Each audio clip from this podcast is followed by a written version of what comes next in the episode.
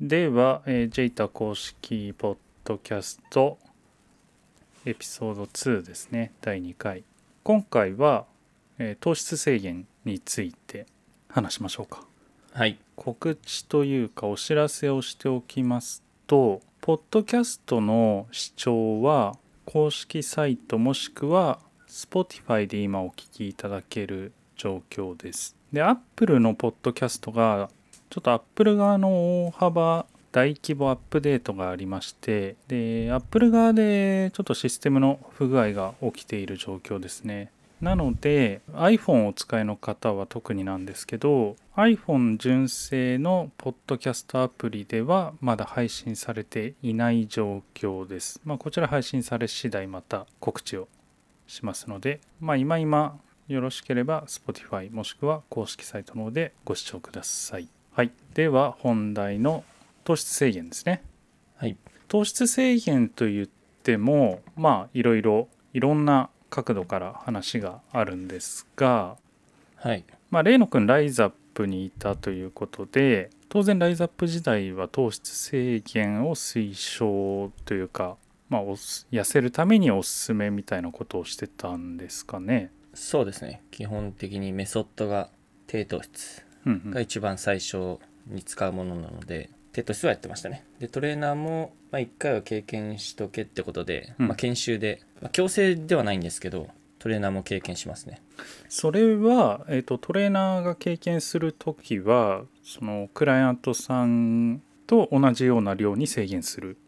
そうです大体1日何グラムぐらいえーっと、まあ、アトキンス法っていう方法で1日 50g 以下うんうんなんですねなんでだい、まあ、できるだけまあ減らすんですけど、うんまあ、一番多くても 50g 以下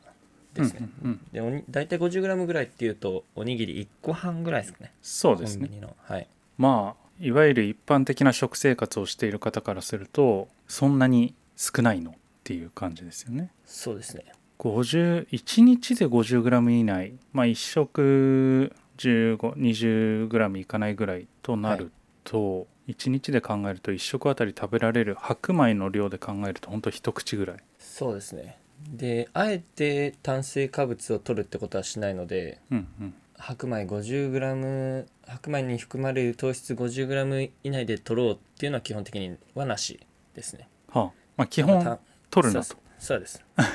基本取るなで取れちゃっての 50g 以下ああなるほどまあで主す食いわゆる主食をす頑張って我慢してたとしても、そうですえーその他野菜フルーツそうですねとかから取れちゃったら、まあ、50以内にしようねっていう、はいで基本的に抜くものは主食うんパンご飯麺うん、であとは根菜類、はいはいはいまあ、ごぼうとか人参玉ねぎとか人参そうですねうんそういったものを抜くのとあとコーンとかぼちゃ、うん穀物みたいなものですね芋そうですその辺を全て 排除してましたねすごいな、そうですすで研修所の近くにはセブンイレブンとファミマがあったのでみんなコンビニで、うんまあ、サラダ買って糖質少ないもの選んでうん、食べるでコーンとかみんな排除してましたねうんあ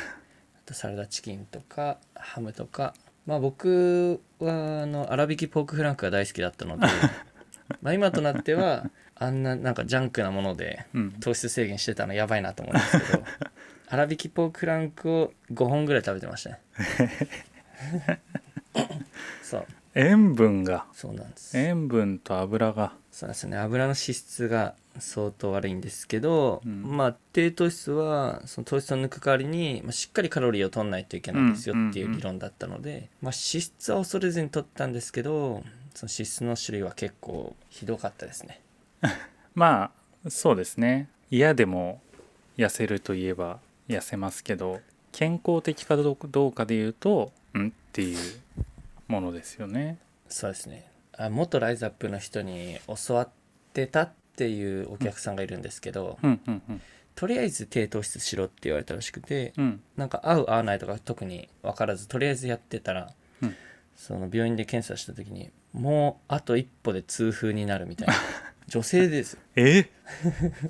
その低糖質でそうとにかく肉食べてみたいな生活してたらその痛風のもうギリギリ手前になったって言ってましたね女性でそうなんで人によっては結構危ないですよねうん危ないですねそうか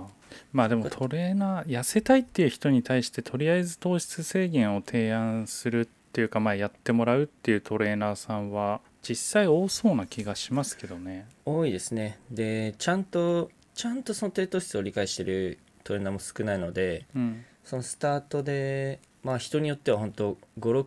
キロ落ちたりするじゃないですうか、んうんあれがあれでなんかこうお客さんの喜びを得て、うんすごいでしょみたいなうんうんなんかそれを利用してる人がいるのは多々ありますねうん実際その5キロってまあ菊池さんはすでに分かってると思うんですけど そうその辺を利用するずるいトレーナーもまあいますねまあずるいというかわ本人も分かってないんですけどそうなんだろうねまあ当然糖質を取りすぎるっていうことはまあ何でもそうですけど取りすぎて肥満になっているのであれば当然抑えるべきだし、まあ、やり方としては正解ではありますけどただねその健康的な痩せ方っていうところを無視して体重が落ちればいいやってなってしまうと危険ですよね。そうですねあと糖質制限で、まあ、これは私が経験してますけどそれこそなんだろう糖質制限に対するリスクというかデメリット的なところの知識がまだそんなにない時代8年前ぐらいかなに1年間糖質制限やってたんですけど、えー結果尿管結石になりましたね。でこれは、まあ、その糖質制限したからっていうわけではなくてあわけではないというか、えーそこは因果関係があるわけではなくて糖質制限をしてた時は、えー鶏肉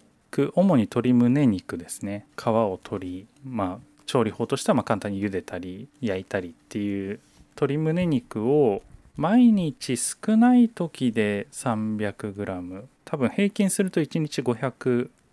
500600g ぐらいか、えー食べ食べるっていう生活をしてて、まあ、それを本当1年ぐらいかなでさっきレイノ君が言ってたみたいに根菜は食べないしコーンは食べないし味付けは塩コショウだけだしみたいな感じでやってて1年間で1 2キロ痩せたんですけど、えーその結果血石と鶏肉アレルギーになりましたよく1年続けられましたね 続続けられた理由あるんあるんですか続けられた理由は意志の強さ意志の強さなのかな えーまあモチベーションその高いモチベーションをキープしたっていう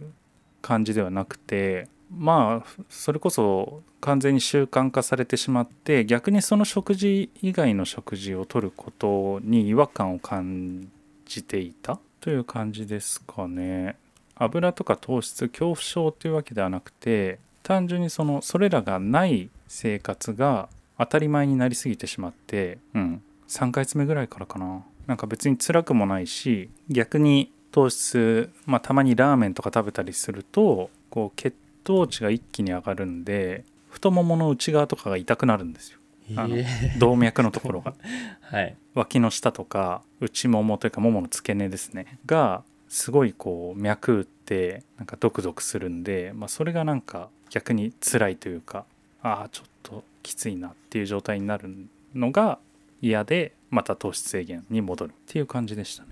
まあ、なので、まあ、結果的にはめちゃめちゃ痩せたんですけど体脂肪率はだから最終的に7%ですねすごい59ですね59キロ7%。ガリガリですねそう178センチ59キロ7%だったんで足とかめちゃくちゃ細かったです、えー妻にはめっちゃ羨ましがられましたけどいやーすごいっすね。そうなんですよでまあやってみて、えーすやってる最中にそのなんか異常が出たっていうことはなくて健康診断の結果も全然問題なかったんですけど、まあ、その後ですよねなんか、まあ、ちょっと遅れてやってきたっていう感じですかねいろいろな体の疾患が。そのなんか欠席にならないうんためには何したら何した方が良かったみたいのはなんかあったんですか？お医者さんに言われたりとか。えー、と一つは水分量もう一つはまあ、やっぱりバランス食事のバランスでしかないですよね割とタンパク質過多な生活が続いてたんで、えーもっと油をと、まあ、油というか脂質をきちんと取るとか、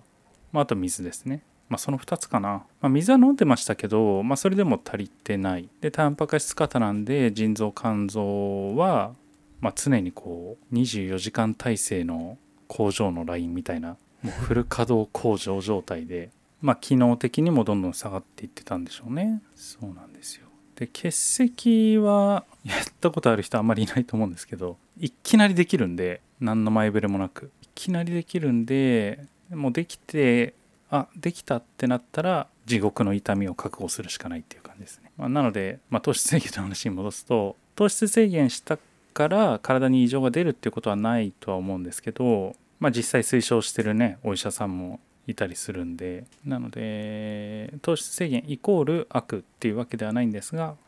合ってるかどうかとまた糖質制限する時の食生活ですよねだからまあ必要な人はいますよねお医者さんが推奨する人っていうのが必ずいるんで、うんうんそういった人はやった方がいいと思いますけどねそのまあ糖尿病だとうか、んうんうんそういった人は、まあ、一時的にはやった方がいいとは思いますねうんあと糖質制限で起こるリスクというかなんかリスク的なところで言うと何かありますかまあ便秘とかもありますかねあーまあ、さっき言ったように、まあ、体重が最初5 6キロ落ちる、まあ、人によっては全然1 2キロって人もいますけど、うんうんまあ、聞いてる人、まあ、中にはなんでってなる人もいると思うんで、まあ、説明しておくと、うんまあ、水分あ糖質というのは体の中でまあ水分とくっついて中に入ってるのでで場合によっては糖質1に対して水分が多くて4とかくっつくんですねうんうなんんでかなり体重がまあ増えてる状態ですねうんで普通その,、まあの望まない体を作ってしまった人というのは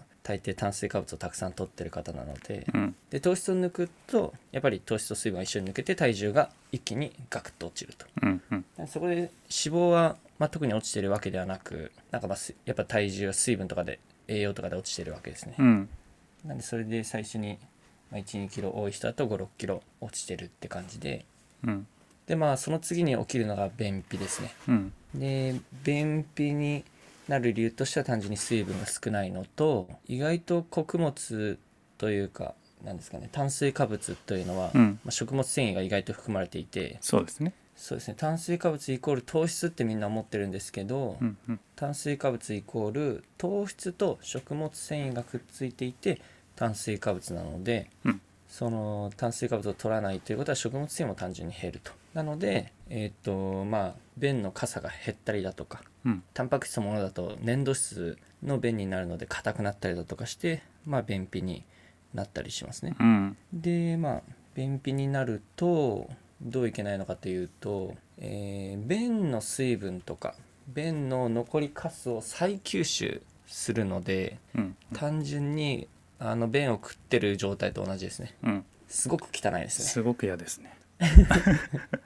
人によっては本当口臭体臭に出てきますねああ言いますよね僕はトレーナーやっぱ長くやってると分かります、人によってはあこの人便秘かもしれないなっていうのは分かるんですけど、うんうんそうなんで単純に汚いっていうのと、うんなんかこう美容的にもよろしくないのと、うんあとは腸内環境荒れるので、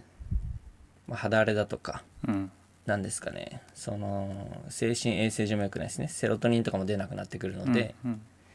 うんうん何もか何もかもというかもういろいろいろいろ良くないですねまあ、腸内環境はボロボロになりますよねやっぱり自分も糖質制限やってた時は生きてきて便秘になる人が本当疑問でしょうがなかったのに自分もなりましたからねで次になんか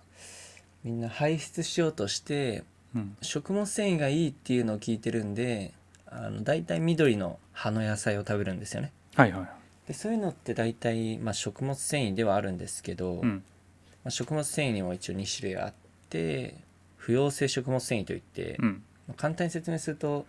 もやしとかうんなんか葉っぱの繊維みたいな感じですうね、んうん糸みたいな繊維うんあれを取ることになるのであれ取りすぎると便で便に絡んで蓋をしちゃうんですうよね、んうんうん傘は増すんですけど蓋をしちゃってでまさにそのライズアップとかであったのは腸閉塞ああですね便で便を塞いでしまってほんと1週間とか出なくなってうん結局病院に行くってことがうんあったお客さんもいましたね、うんまあ、そういう時の対策としては、まあ、糸系の食物繊維だけではなくて、まあ、水溶性食物繊維といって、まあ、ぬるぬるぬるぬるしたものですねうんオクラのぬるぬる納豆もそうですし海藻類とかですね海藻とかもそうですねただこれだけだとどうしても出ないって方はもう一回思い切って炭水化物をガバッと取っちゃってもいいと思います、うんうんなんでそういうなんか対処法とかを知っておかないとただただ糖質制限やるとあの便便で病院行くのは恥ずかしいですから、ね、 女性の方がやっぱりそもそも便秘になりやすいというか悩んでる方が多くてでさらにダイエットを始めて糖質制限してるんだっていう方はそれこそあの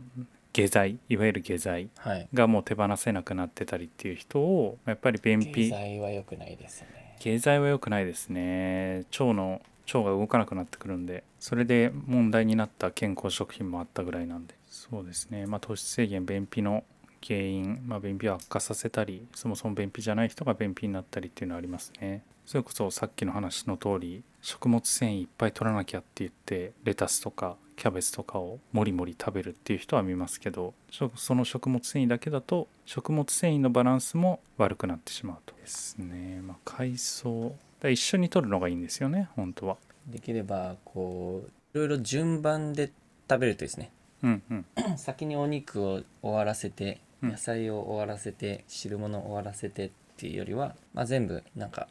混ぜて、ま、混ぜ 混ぜるというか順順順番に順番なんて言うんですかね交互に交互に食べる感じでうんうんうん食べた方がその食物繊維とかがちゃんと絡まっていくのでそうですね食べる順番とかもまあ意識すると糖質制限あとは影響としては何でしょうね脳脳まあ思考力とか糖質制限するとあぼーっとするとか頭回らないって人はいますけど、うん実際どうでしたやってぼーっとしましたかいや全くそうですね自分も全くでしたね出た頃まあ粗挽きポークフランクの中に糖質若干も入ってますけど練 り物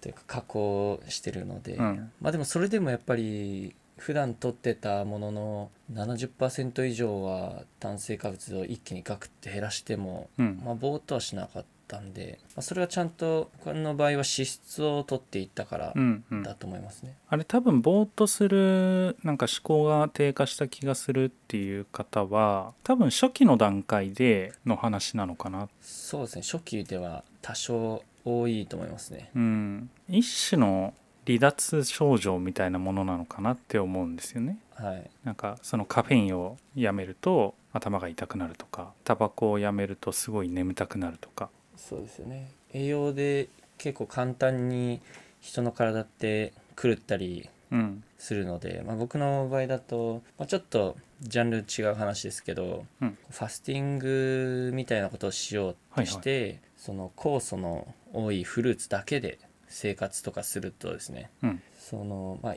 1うーんとバナナキウイパイナップルとかそういうのですねうんでそういうので生活するともう半日ぐらいで僕頭絶対痛くなるんですよ早いでまあ今のは体の中に足してえっ、とおかしくなった話ですけど、うんうんうんまあ、逆に抜いておかしくなることも全然あるんで糖質を抜いて初期症状として調子が上がらないって方もまあいますねそうですよねでまあ低糖質をするとじゃあ何を栄養にして脳みそにエネルギーを与えるのかっていうとまあ普段はブドウ糖うんですね、これしか脳に入らないんですよね、基本は、うん最近の研究でそのケトン体っていうのも入れるっていうのが分かってうんうんまあ脳にブドウ糖がなくても全然人は生きていけるし思考ができるっていうのがまあ分かってるんですけどそそうですねこのケトン体がまあちゃんと出てないうんうんそういった人が多分頭ぼーっとするんでしょうねうんでまあその体ってこの歯車みたいのも大事でうんそんなのあるの自分で分かってる慣れと違って自分の感じない慣れっていうのが体に意外とあってその体が低糖質の状態に慣れてないだから脂質とか体脂肪を燃やしてエネルギーにできるってことに慣れてないっていうのが意外とあるんですよねうんらそれでやっぱ慣れてない時期にぼーっとしたりとかそういうのがあると思うんですけど、うんうん今のだとあんまりこうピンとこない人も結構いると思うんですけどうん糖尿病の話でいくとすごい僕はしっくりくるんですけど体の慣れ機能的な慣れですねうん歯車的な部分糖尿病になる人っていうのは糖質をまあ排除できないんですよね体からうんうんでなんで糖質を排除できないかっていうと単純に糖質を取りすぎていて取りすぎているにもかかわらず排除することをしていないんですね、うんまあ、ほとんどは便で出てしまうんですけどその他に糖質は、まあ、筋肉と肝臓に蓄えられて余りすぎたものが血中でぐるぐる回って、まあ、血管を傷つけたりそれで尿から糖糖が出て糖尿病に、まあ、なるっていうのがあるんですけど、うんこういった人っていうのは自分ではなんかよく分かってなくても筋肉が糖質を使えるってことは分かってないんですよね筋肉が糖質を使えるってことは分かってないのでその糖が体の中ぐるぐる回っちゃっていてでこういった人が筋トレっていうのを始めるとうん筋トレは糖質が必要な運動なので筋トレを始めると、まあ、腕をこう例えばアームカールって言ってこうなんですかね、うんイメージ鉄ら鉄アレイを鉄あれぐいぐい腕でうん手で持って肘を曲げ伸ばしするまあ分かりやすいあの種目ですね筋トレのあれをすイメーるとこの力こぶの中の筋肉で糖質が初めて使われるんですよねうんでそうすると最初のうちっていうのは筋肉は糖質使えるっていうのは分かってなかったのに使い始めると筋肉は筋肉内で糖質って使えるんだって分かるんで、うんもっと筋肉内にあの糖質って貯蔵できるじゃんって分かるんですよねうんそうすると筋肉内の糖質の貯蔵量が増えたりだとか筋肉内での糖質の代謝うん筋肉内で糖質を使って排出しちゃおうっていうのがそういう歯車が良くなるんですよねうんでそれが筋肉のまあ慣れなんですけど、うんまあ、今すごい別の話に話長くなりましたけど、まあ、ケトン体の話で言うとうんその脳内にケトンを送る体脂肪とか取った油を使ってケトン作るっていう慣れうんですねそれが最初のうちは備わってないので繰り返したりだとかあえてその脂質ってエネルギーになるんだよっていうのを分からせる状況を作らないとうん体はそれになれないんですよねそれでまあよく使われるのが、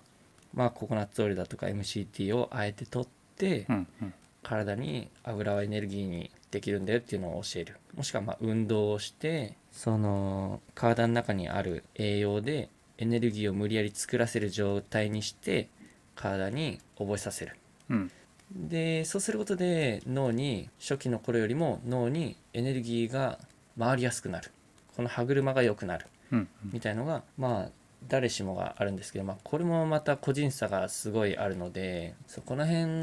のやっぱりこんな詳しく知ってる人って まあいないと思うんで まあ諦めちゃったりだとか、うん嫌になっちゃったりまあ分からずでも痩せたいからって言って脂質を減らし続けたりとかしてあちょっと病気になっちゃったりだとかもうちょい脂質取り続けて少し運動しとけば体の循環良くなったのにみたいなーうんうんその辺がなかなか素人では難しかったり、まあトレーナーでもなかなかここまでちゃんと調べたり、興味を持ってやってる人はなかなかいない。そうですねまあ要するにケト質、まあ、ケト質状態になれば、えーまあ、さっきの脳の話で言うとケトン体が増加してちゃんと脂質もエネルギーとして脳で働けるとかってなればまあいい状態ですよね。そうなんですね。で、なんですかね、ケトン体が回ればじゃあ OK かって言ったら、うんまたこれもまた、あのーそうでもなくてう、んなんでこう低糖質の中で、まあ、痛風になる危険とか血石になる危険もありますけど、うんなんで低糖質でこんなにタンパク質をしっかり取りましょうだとか、うんうん脂質をしっかり取りましょうって言ってるのは、えー、と体の中の油とか、まあ、筋肉なんやかんや使ってエネルギーにする中でそのケトン体をエネルギーにした場合、うんまあ、素人の方だとそこまでやっぱりわからないと思うんでいや今体の中でもう100%ケトンで回ってるよっしゃってなると思うんですけど、うんうん100%ケトで回るっていうのは100%ないんですうよんね。うんなんでケトンがじゃあ体の中どのぐらいの割合で使われているのかっていうともう意外と少なくてこれが40%から60%なんですようんうね、んなのでじゃあそれ以外の40%から60%っていうのは何から燃やされているのかっていうと、うんその、まあ、自分の体を食べてエネルギーにしてるので例えば筋肉だとかうん骨もそうで血液も使ってなんで自食行為をしてるんですよねまあ使えるものは徹底的に使っちゃおうっていう感じですよねそうなんですよ自分の体の脂肪だけを使ってるわけではないのでうんなのでしっかりと栄養を取りましょうっていうことはよく言われてますね、うんうんまあ、それをちゃんと理解していないとじゃあどの栄養を取ればいいかとかそういうのがわからないので、うんそうそういったところも、まあ分かってるトレーナーに当たればいいんです けどねまあ一人でやる時もただ量を減らして量を減らせば体の中にある脂肪を使ってエネルギーになるんだってわけではないので、うんうんなんでちゃんと食べましょうっていうのもそうでで1日でどれだけこう脂肪が排出されるのかっていうのが、うんえー頑張って1日で 40g から 80g 程度のうん脂肪ですね、これしかまあ減らせないので1週間で 1kg 減ったとかは脂肪だけで減らすのはありえないそうですよねなんで血液とか筋肉とか骨を使って1キロとか減ってることになるので、まあ、プラス水分もそうですね、うん脂肪にも水分が入ってるので、うんうん何パーセントでしたっけ30%ぐらいうん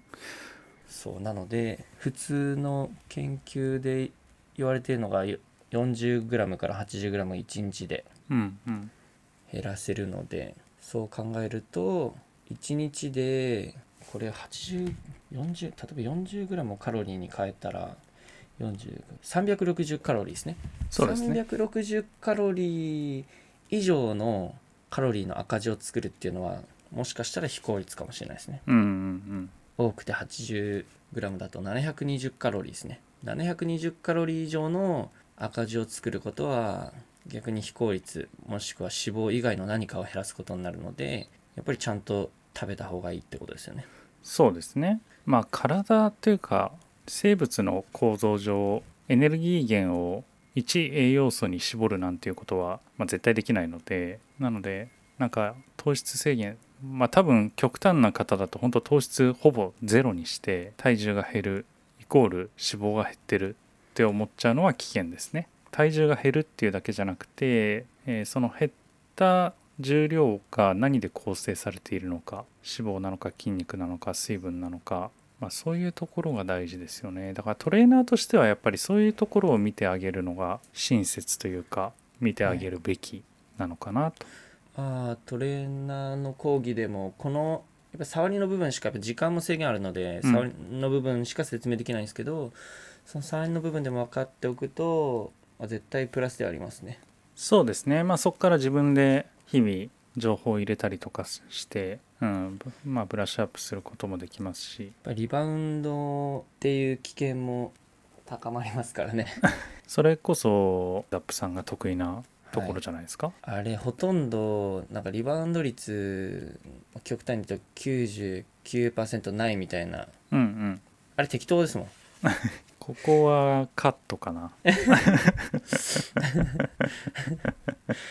どっかの会社が言ってたんですけど ね99%リバウンドないみたいなことを、まあ、どっかの会社は言ってたと思うんですけど、うんそういうのってそういうのそういうのが99%ないと思うんで実際リバウンド率が99%なんじゃないかな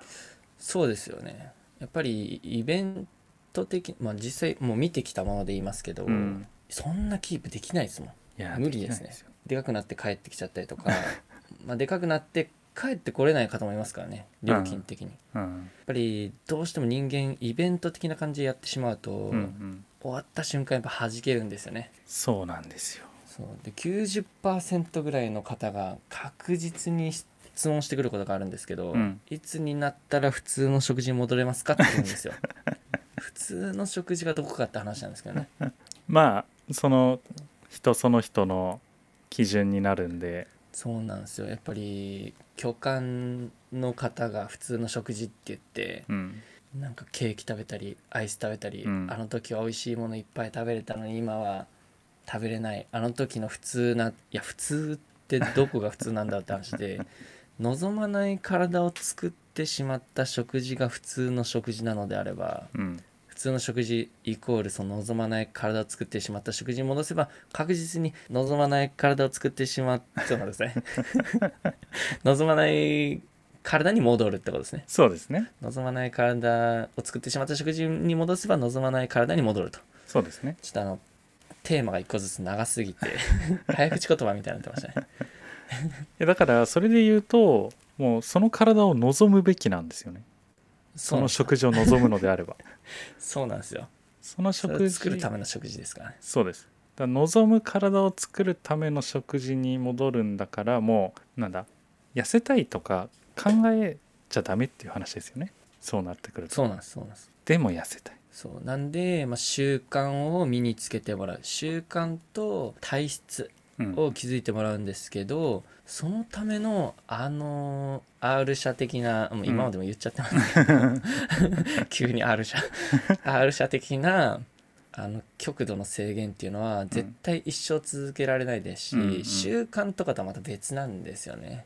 そうなんです一よね時的な減量なんで、なんであれはやっぱ無理なんで絶対弾けちゃいますよねまあ一個プラスの面があるとすればその瞬間でも結果を出せてるんで何かあった時にはこれをやればいいんだっていうなんかちょっとした保険みたいな気持ちにはなりますけどね、そうなんですよね。まあ、ただそれをななんていうの折れ線グラフで言うとボンって上に上がった時にまた短期間で頑張ってドンと落としてまたボンと上がっては、まあ、とにかく健康には良くない、そまうあですメねンタル的にも良くないかビジネス的には美味しいのかもね そういう方そうですね。ちょっとずるいですよね。あまた帰ってきたみたいなそういう仕組みにしちゃってる感じありますね。確かに。そうですよねあの人多分また34ヶ月後に戻ってくるでしょみたいな健康的には良くないですよね。アップダウンが激しいほど死亡率は高まるっていうのは確かあったんで、うん良くないですね。上げたり下げたりするのは。まあやっぱり体は特に内臓には負担がすごいんで量が少ない時の方はまだいいですけどそのもともと多かった時に少ないところからいきなり戻っていくってなるともう胃腸たちはもういい迷惑ですよねせっかくちょっとゆっくりできてたのにまた始まったの繰り返しじゃあ、えー、と例のくんは糖質制限まあクライアントさんによると思うけどいわゆる糖質制限はあまり推奨してないえっ、と糖質僕はですね、中立です。うんうんあのやっぱり、まあ、なんかのテレビとかメディアとかでは、どっちかをドンって言った方がやっぱりキャッチーなので、まあそうですね。そういう言い方をしたりすることもあると思うんですけど、うん僕は中立でやっぱり会う人会わない人もいますし、うんうん。これって言ってしまうともう片面を否定することになるのでまあ確かに。そうなんです僕は基本的にはこっちもあるしこっちもあるよお客さんに対してもまずは両方提示します両方メリットデメリット説明します、うんやっうん、ぱりその方が、まあ、トレーナー目線でいくと,、えっと強制するよりも選択させた方が、えっと相手も勉強になってるんですよね。うんうん。そうすると他が覚えてほしいのはやっぱ知識とかを覚えてもらった方が、うんその知識はやっぱ一生使えるものになるので、うん。なんかその短期的な減量の仕方まあライズアップ行けば短期的な減量の仕方を覚えますけど、うん。まあ、そういう知識でもいいんですけどそういう知識だけだと毎回毎回その過度の減量やって太って過度の減量やって太ってだとちょっとなんですかねやっぱ健康にも良くないと思うので、うんお客さん迷っちゃうかもしれないんですけど一応両方提示して合う方を選択させるうんうん。っていう感じなので僕の場合はこっちの方がいいっていうのは実際ないですね。うんまあ、低糖質のやり方も今は今はというかまあ前から低糖質のやり方っていろいろあったんですけど、うんそのちょっと糖質を取るようなやり方うんうん。の方が健康面でいくといいのかなと思いますね。そうですね。まああとは必ず運動と組み合わせることですよね。なんそかうですね大事ですね。糖質制限、本当食事の、まあ食事一番大事ですけど、それだけでなんとかしようとすると、まあ本当まあ結果も出づらいし、出たとしても体の変化的には代謝がなんか変わったわけでもなく、そううんなんですよね。コップの中身をジャッて出しただけになっちゃうんでそうですね元に戻っちゃうんですよね。だからコップ自体の形を変えていかないとダメですよねコップがもう何ですか鍋みたいに熱々のコップであればうん水入れてもひたすら蒸発しし続けますけうんうど、んそのままのコップのままだったらずっと変わんないんで中身出しただけでうんそうなんで自分の体質とか変えるんであれば運動は必須ですねそうですね体に体に糖質は使えるんだよって覚えさせたり脂肪は燃焼させるためにこうエネルギーに変換できるんだよっていうのを体に覚えさせた方がいいので、うんうん運動した方がその歯車循環が良くなりますねそのためには運動を習慣化するっていうのが最初の難関第一の壁みたいな感じですかね。そうですねまあ、習慣化、まあ、こういうダイエット健康みたいな話になると必ずで出てくるキーワードですけどはいそしたら次回は習慣化するにはこんなことを意識するといいこんなやり方をするといいっていうところを話しましょうか。そうですね習慣化もなかなか難しいですよね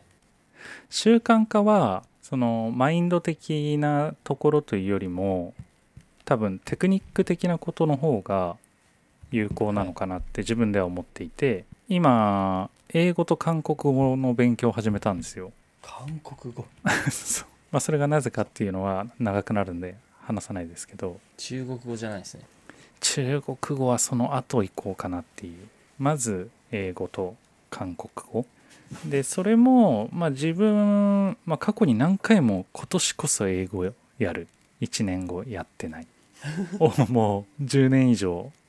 繰り返してるんでちょっと今回は違うやり方で、えー習慣化しようと思って今今、まあ、言ってもまだ1週間ぐらいですけど